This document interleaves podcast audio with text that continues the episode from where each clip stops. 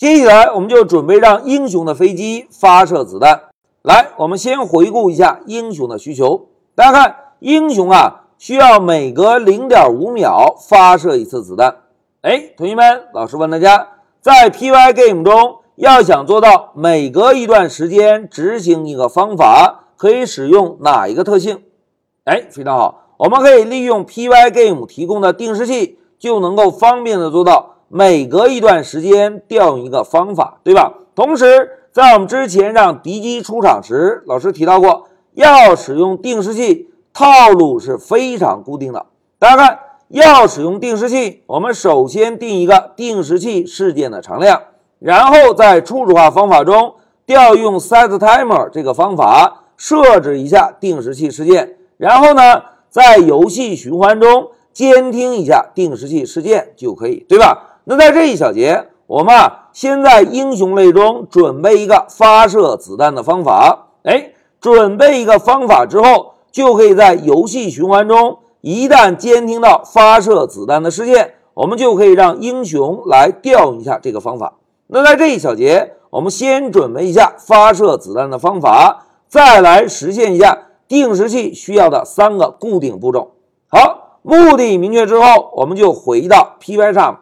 同学们，老师啊，首先把光标放在英雄类的下方，使用 define 关键字来定一个发射子弹的方法。在方法内部，我们先使用 print 函数做个输出。老师写下发射子弹点点点。哎，方法准备完成。同学们，现在是不是可以准备定时器了？对吧？要准备定时器，老师啊，就先把光标移动到文件的上方。我们在飞机精灵这个模块中，先需要定一个英雄发射子弹的事件。来，老师写一个注释：英雄发射子弹事件。好，注释写完，我们就在第十一行啊，来定一个事件常量。老师写一下 hero 下划线，然后呢，写个 fire，再写个 event。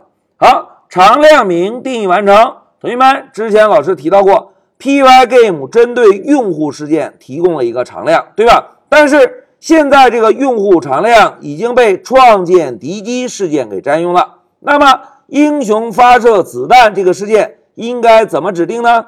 哎，同学们，关键时刻到了，注意不要走神儿。老师啊，先找到用户事件这个常量，常量是一个整数。我们啊，就让用户事件这个常量做一个加一。哎，同学们看，现在是不是又定义了另外一个整数？这个整数常量就代表着发射子弹的事件。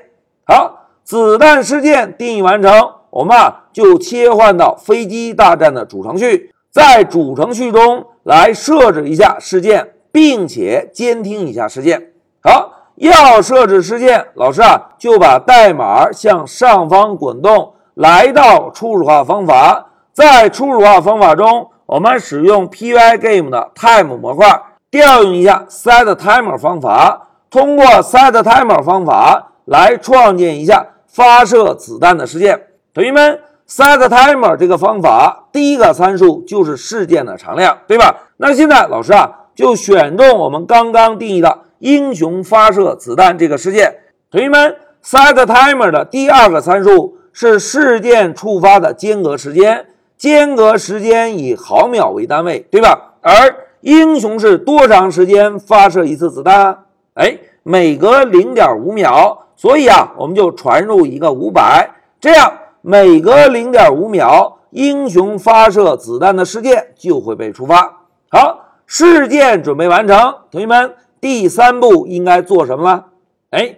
第三步，我们就可以找到事件监听方法，监听一下英雄发射子弹的事件，对吧？那现在老师啊，就把代码向下滚动，我们来找一下事件监听的方法。同学们，在事件监听的方法中，我们要捕获一下英雄发射子弹的事件。那么老师啊，就增加一个 l if 来判断一下 even 的 type，看看。even 的 type 是不是我们刚刚定义的英雄发射子弹这个事件？如果是，我们就让英雄的对象来调用一下发射子弹的方法。